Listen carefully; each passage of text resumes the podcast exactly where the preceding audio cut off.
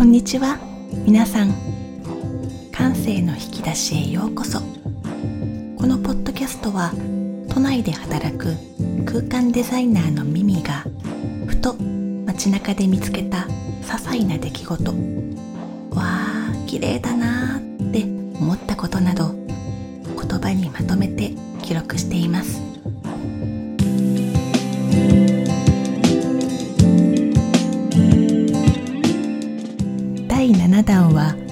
その空気に価値をつける。前回に引き続き空気続きになりました。先日街を歩いていたら建設中のビルが夕日に染まっているのが見えました。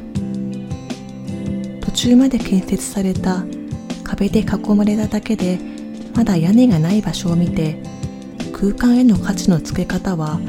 本当にそれでいいのだろうか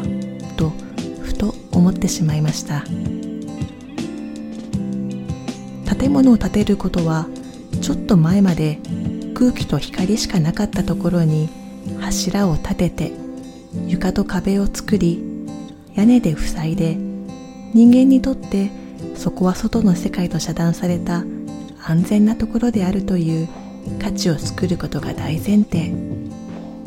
そこに過ごしやすくするための設備や暮らしという枠にとどまらないためにインテリアを加えて文字通り空気の間と書いて空間を作っていきます。外の世界から遮断されることはとてもいいことで人間にとって必須です。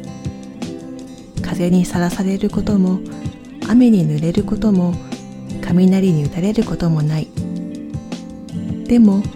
長い自粛生活を受けて肌に当たる日の光の暖かさ。髪を撫でる風の気まぐれさ。